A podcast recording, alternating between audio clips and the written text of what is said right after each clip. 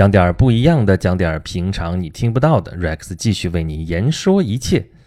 咱们上一期节目是讲了文天祥啊，这著名的民族英雄啊。在节目最后，咱们说，咱们这一期要讲讲南渡的事情啊。为什么呢？因为，文天祥是南宋的丞相啊，南宋就是一个南渡王朝啊。咱们中国历史上有很多的王朝都是分两半儿啊，西东周、西周、东周啊，西汉、东汉，这个西晋、东晋。呃，还有什么？北宋、南宋，这是大的王朝啊。这小的咱就不在这儿细说了啊。这几个主要的王朝分两半儿，这为啥会分两半儿呢？那肯定是前边那半不行了，才分第二半儿啊。这个西东周我们知道啊，烽火戏诸侯啊，咱们前边沿途啊。什么节目里边都说过啊，这个事儿存个疑啊。历史传说是周幽王烽火戏诸侯，然后被犬戎给灭了，然后他儿子周平王就迁都啊，迁到东都洛邑去，然后这后边就是东周。啊，当然里边弯弯绕绕的，这里边是不是有阴谋？咱们再说啊，这存个疑。那么西汉、东汉其实情况不太一样啊，咱一直说，你不妨把西汉和东汉当做两个王朝来看啊。你别看他都是姓刘的当皇帝啊，这个都是刘邦的子子孙孙当皇帝，但是刘秀这个天下可跟后来那些什么分两半那王朝不一样啊，那基本上都是继承。但是刘秀啊，汉光武帝刘秀，这天下基本上是他自己打下来的啊。这个西汉和东汉中间隔着一个王莽啊，这个隔着一个新朝啊。咱们之前节目里边讲过，这王莽特别像是穿越过去的，但是其实不是啊，这不是不能理解的啊。他处在当时的一个呃时代啊，然后他要做出一些什么样的选择，这是王莽要做的事情啊。但他是想维护西汉一直传承下去的中央这个集权、中央专制的这样一个制度。但是干不过那些豪强地主啊！那这些豪强地主的代言人是谁啊？就是刘秀啊！刘秀啊，他的手下全都是那个啊云台二十八将，很多都是南阳豪族出身啊，就是这么一个呃执政基础啊。那这个东汉就跟西汉就很不一样了啊，这个社会结构啊什么也不一样。东汉跟后边的那个啊氏族政治啊，这是开启风气之先啊。所以从那个就是除了朝代名一样，皇帝有血缘关系。啊，这俩朝代你可以当做它其实不是一个朝代啊，啊，那么后面这个西晋、东晋，这个北宋、南宋就是非常典型的南渡了啊。中间为什么呢？啊，西晋是五胡乱华啊，这个长江以北被那个匈奴鲜卑结地羌，咱们前面讲过了啊，讲那个五胡乱华的时候讲过，所以。衣冠南渡啊，就是北方的这些啊，这文明比较先进嘛，所以衣冠啊，上古这个帝王是垂衣裳而天下知，那就是这些衣冠民族，就是文明比较先进的这些啊，这个中原的华夏族，呃，为了躲避北方的战乱，就是要迁到了南方去，这就叫南渡。啊，这个西晋和东晋，这是第一次大规模的难度啊，有好处有坏处啊。坏处那动荡不安嘛，这个是肯定的，这个是最基础最基础的一个事实，这个不能罔顾啊。这个北方这是战乱频仍，这个北方的汉族啊，基本上都快被亡国灭种了啊。这个网上这不是一直在说什么冉闵大帝啊之类这事情啊，杀胡令啊，如何如何，就是说这个事儿的。啊，那有什么好处呢？就这些衣冠难度，文明程度不是高吗？然后到了南方，南方本来是蛮夷之地啊，啊，正经是蛮夷之地啊。你像，呃，原先你说吴国、越国，那都是江南那个地方，跟现在这个江南感觉完全不一样啊。对吧？呃，这个吴王夫差啊，越王勾践那个时代，还有后来百越那个时代，那人都好勇斗狠啊，断发纹身。你看那个书上记载，完全就是野蛮人。你跟现在看江南，那都是啊，文明啊，这说话都那个吴侬软语啊，和风细气的。这个事儿 跟那个完全不是一个概念。他怎么会变成这样？那就是这一次一次的难度啊，中原的这个啊文明的当时的华夏那个先民啊啊迁移到南方啊，然后促进了南方的这个。文化啊，经济的发展啊，这个所以中国历史上后来这个经济重心就一直往南移啊。原来是中原啊，占住中原你就占了天下。后来南方的经济越来越呃发达啊，这是也是有好处的。但是这是用啊前后几百年的人民的这个血泪换来的啊，这个难度可不是什么好事儿啊。我为什么想起来说难度这个事儿呢？是因为我想起来北大有一块碑。啊，就是原来逛北大的什么时候也看到啊，那好多好多碑嘛，对吧？这个古代的什么什么的留下来都有。哎，看到这么一块碑，这还真不是古代的，是现代的啊。这是什么呢？西南联合大学纪念碑啊。这个西南联大大家应该是都知道这个事儿啊，就是抗日战争期间，这不是平津沦陷嘛？啊，平津那时候叫北平嘛，所以叫平津啊。平津沦陷之后，在北平、在天津的这几所大学啊，主要是啊这个北大、清华还有南开这三所学校就组成了西南联合大学，然后就是往南迁啊。后来是主要是定在了昆明，在昆明这边啊，这个坚持了那么几年，我们抗战八年，后来回来，哎。当时回来的时候就立了这么一块纪念碑啊，这上面详详细细写了说为什么会有西南西南联大这个事儿，然后这些西南联大都干了一些什么什么事情，然后啊就把西南联大这个重要的意义写了一写啊，这里边总结了四条，其中有一条特别有意思，我就是写到了南渡这件事情啊，这几句话那个我就原样先念一遍啊，大家咱们咱咱们再说什么意思啊？及之往始，我民族若不能立足于中原。天安江表，称曰南渡。南渡之人，未能有北返者。晋人南渡，其利一也；宋人南渡，其利二也；明人南渡，其利三也。风景不输，晋人之深悲，还我河山；宋人之虚怨。啊！吾人为第四次之南渡，乃能于不十年间收恢复之全功。与信不挨江南，杜甫喜收蓟北，此其可纪念者四也。啊，就是说他这个要纪念这件事儿，纪念联合大学西南联大啊，要立这么块碑，值得纪念的意义。其中有一条就是，这个我们这次啊，算是难度，就是文人嘛，就是写这个碑文的人是谁呢？啊，这个著名学者冯友兰啊，写那个中国哲学史啊，什么这都。大教授啊，然后提那个碑额啊，这个碑的就标准的中国传统的碑啊，上边会有一个那个碑额，上面那头啊，这是篆刻篆字儿写的啊，这个是谁写的呢？是闻一多先生啊，这个我们知道这是著名的民主人士啊。然后这个碑文谁写的？罗庸先生，这是三绝啊，这都是非常著名的人物啊。这些人物都是文人啊，文人就跟我们这个中国的传统文化离得比较近。然后这次。这个西南联大啊，这个学校南迁这个事儿，就非常容易让他联想到说，这不就是南渡吗？啊，你看刚才我念的这个碑文里边说的很清楚啊，什么叫南渡啊？啊，我民族若不能立足于中原，在中原待不下去了，偏安江表，江表就是江南，啊，这就是南渡。这回更彻底，这抗战的时候江南也没能保住啊，一气儿跑到了大西南，这比南渡跑得还远。那么南渡之人就这句话，未能有能北返者。这个历史上我们中国。这个古代的这种南迁的这些事情，从来都是说啊，你南渡了，就基本上就回不去了，啊，这个举例子吧，刚才说晋朝晋人南渡，这个西晋到东晋，东晋是啊晋元帝司马睿啊，在建康，就是现在南京这边建立新朝廷，这就是东晋。这东晋后来就是，然后就变成南朝，南朝宋齐梁陈，最后不就北方的隋朝统一了吗？这没能回去。啊，宋人南渡那就是更更彻底了。就北宋的时候就被北方这些民族压着打，啊，就一直你看燕云十六州就一直在啊契丹人的手里，啊，后来那就更甭提了，这北北方的这个土地都丢了，就甭别说什么燕云十六州了，直接这北方整个土地都被金人给占领，然后整个朝廷南迁啊，一直迁到了杭州，比南京还远，这更回不去了。啊，不光回不去啊，这一路这一开始是契丹，后来是这个女真，就是金朝啊，在后边是蒙古人过来之后啊，你甭说回去的问题了，连南方这偏安一隅的这点局面也没有了啊，整个就被变成大元朝啊，这就是南渡这次就结束啊。那么明人南渡，那明人就连这个小朝廷都没有能建成啊，这所谓南明，哎呀，这个南明实在是连东晋和南宋都不如啊，根本就没能站稳脚跟啊。啊，咱们一直说南宋的时候骂那个宋高宗啊，怎么就迫害岳飞啊，怎么就风波亭上制造冤案，莫须有什么什么这东西，但人家好歹在南宋站稳脚跟了呀，啊，而且你可别小看了这个宋高宗啊，这宋高宗没他还真不行啊，为什么呢？你你想想南明就知道了啊，你看南明最后是崇祯是啊，这个天子守国门，君王死社稷啊，这个确实是好像很牛的样子啊。但有什么用呢？对吧？你这个首都是靠那么北边，你个大帝国还在呢，你这国家还在呢，啊，你就这么轻易就死了？你死可以啊，你死了之后，你给这国家也留点后手好不好？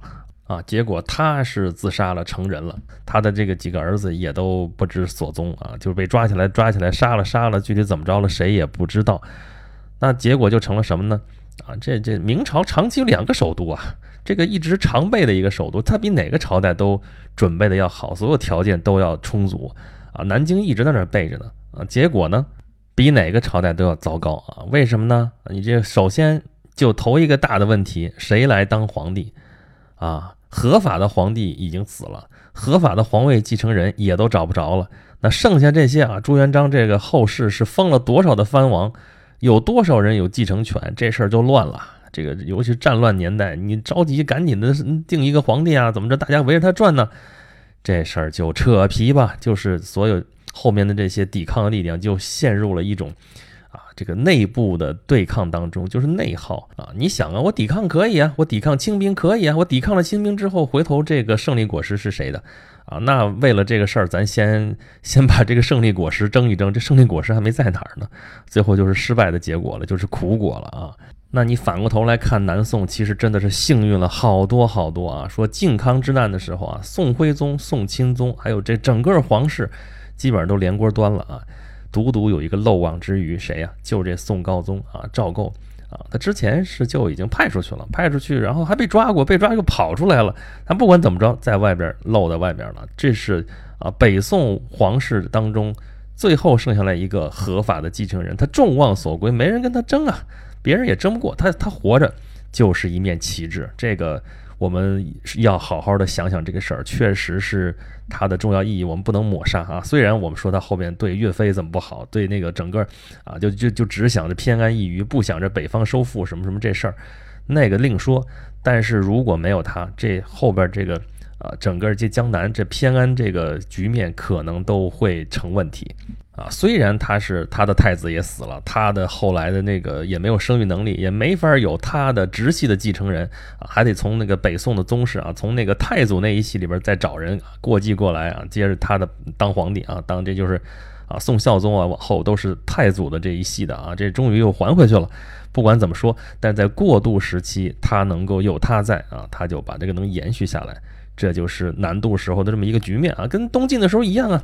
这琅琊王啊，司马睿，虽说他这个他是不是真正的是司马氏，这事儿也得打个问号。这个历史上记载扑朔迷离，有说他是牛氏的一个私生子啊，姓牛啊，他爸应该是牛金啊，但牛金不是原来大将牛金，另外一个名不见经传的一个人物啊。所以说，人家说这不叫司马睿，这叫牛睿，不是马睿，是牛睿。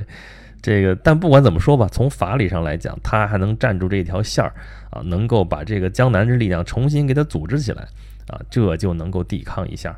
所以南渡的时候，这个局面还不至于太坏，还能形成一个南北朝啊。这个晋朝是这样，南宋是这样啊，明朝就不行。明朝这个想想继承藩王，能继承藩王有这资格的太多了，先打一架，打到最后就剩下西南这点小地儿。啊，这点小地儿最后也没守住啊！吴三桂过来，全部完蛋啊！所以这些抗战的时期的这些文人、这些教授们啊，我们看西南联大里边是多少人才济济啊！这个啊，你看著名的教授都谁呀？这个咱们刚才说的提杯的这个闻一多先生啊，这个冯友兰先生啊，什么沈从文啊、陈寅恪呀、赵元任呐、吴有训呐、梁思成、金岳霖啊、钱钟书、钱穆。啊，这随便找一个出来，这都是华罗庚啊，什么费孝通，这都是大牛，大牛都在这儿啊。然后培养出来的学生特别牛的谁呀？这个李政道，这个朱光亚啊，邓稼先这些人物，你想想都是响当当的出来啊。然后这些人物在民国，他们还带着那种之前的那个传统知识分子的那些呃那个思维方式啊，然后就会觉得，嗯，我这又是一次难度啊，而且这次难度。呃，真赶上像南明那么惨了啊！这个东南半壁都落入日寇之手，这些人都已经躲到大西南去了啊，就跟明朝永历皇帝一样了，都恨不得再往后退，都要退到缅甸去了。缅甸不行，缅甸已经被日本人占了，就在大西南，在昆明啊，坚持办学，坚持教书育人，为我们这个民族保留一点文脉。啊，这个说出来真的是很悲壮，也确实是很厉害的一件事情啊，真的是非常的不容易。所以这个碑文上面啊，大家看到才写的是情真意切，而且我们去想想那个时代那个那些人当时的那些想法，面对那样的情况啊，啊，这个北大这个碑呢是一个复制品啊，这个当时组成西南联大的主要是三个学校啊，这个北大、清华、南开。啊，这个本来这个碑的原件就还放在西南联大那个校址，在云南师范大学那个地方啊。后来这个北大、清华、南开是分别复制了一块放在自己学校里面啊。这个事情就是大家是要永远纪念的啊。但是我们就看这个事儿啊，它是不是算是难度呢？啊，这就是真的是一个历史观的问题。这是在我们传统的这个历史观的这个框架之下，你想想，确实挺像的。这个北方有民族入侵啊，有外族入侵啊，然后就是不断往南退啊，这退来退去，一直缩到了大西南，眼看着就恨不得就像那个南明一样了。这个结果不到十年，抗战八年，就算到从九一八开始算十四年啊，从这个就是碑文里边写的呀，从那个甲午战争开始算起，从日本跟中国真正开始对抗，这个时候开始也就五十年。结果居然还能够回去啊！就是南渡之后还能北归啊！这不是最近出一套书吗？就是南渡北归，就讲这些人啊怎么怎么样这些事情啊！这在中国历史上从来没有过。中国历史上从来都是你看这王朝，刚才说那分两半的王朝啊，从来都是从西到东，从北到南，这是中国的一个地势啊！因为我们中国长期面临的是北方民族的压力啊。这个这个，你王朝强盛的时候，这个首都可以定的靠西边一点，靠北边一点啊。早期的时候是靠西边，就在西安关中平原这个地方啊。外族这个主要进攻方向在西北啊。后来到了这个宋朝以后啊，这个明朝后面都是从东北过来，所以首都要定在北京这边啊。这个。这个从北方来这些威胁啊，所以早期王朝强盛的时候，就是那个明朝那个思路啊，天子守国门啊，你这个首都在前线，离前线离得越近的话啊，你能调动全国的这个资源来维护这个国家的这个稳定啊，这是一个策略啊。但是呢，到了王朝中后期，这个这个实力开始变弱啊，贪污腐败啊，这国力大衰啊，就守不住这个靠近前线的这个首都了，怎么办？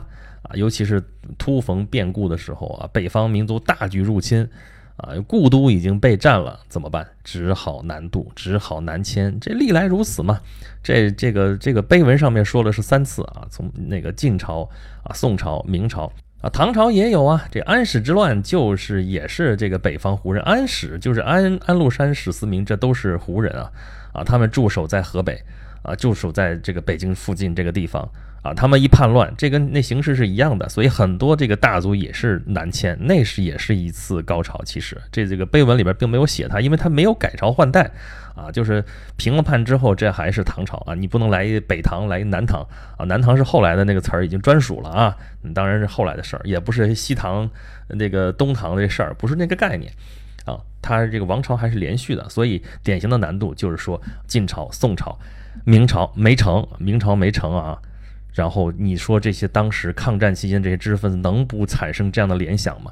啊，别说是啊这些知识分子产生这样的联想，就是日本人也有这个想法啊。咱们一直说人家小日本小日本，啊这你老老是进攻想蛇吞象怎么怎么样啊？你说说他们当时怎么想这事儿？凭什么他们就觉得自己小日本就可以吞掉这么一个大国啊？就能够呃在什么大东亚共荣啊什么这些事儿？我们老觉得这太荒谬了，你怎么能失心疯了吧？怎么能这么想？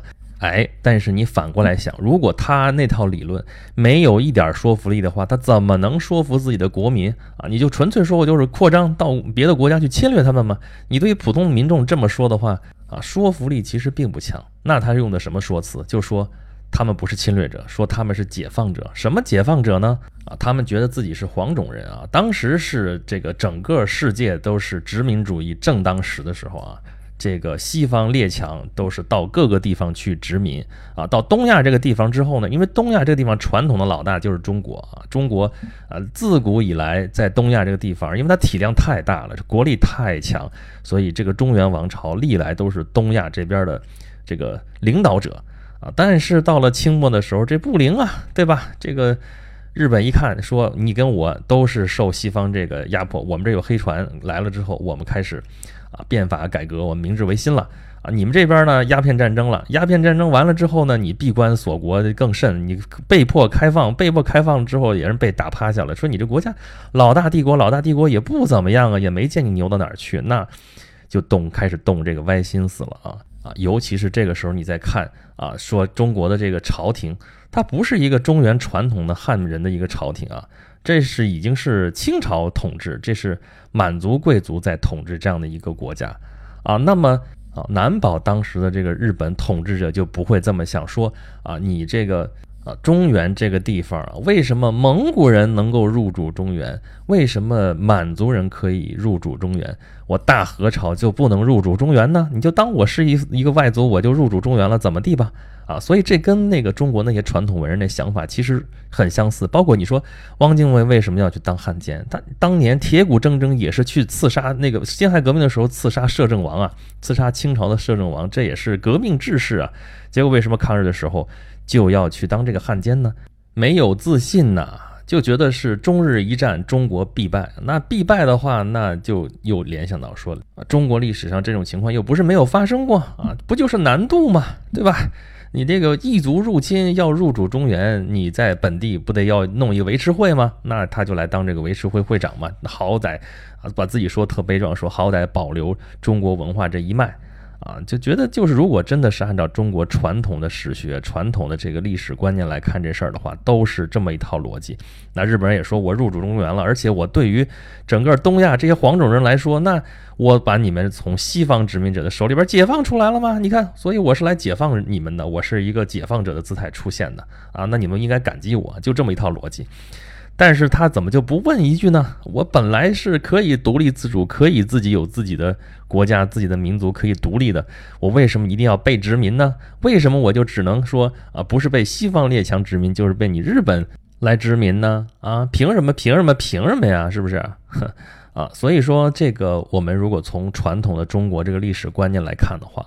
啊，日本侵华啊，然后西南联大这些师生去看，说啊，这又是一次难度啊，民族到了深重的苦难当中啊，而后面我们终于是胜利了啊，我们不光南渡，我们还北归了，这在历史上从来没有过的事情，我们啊见证了历史，所以我们要刻碑纪念啊，这绝对是值得庆祝的一件事情啊。但是历史发展到现代啊，这种局面也不能简简单单用南渡的这个。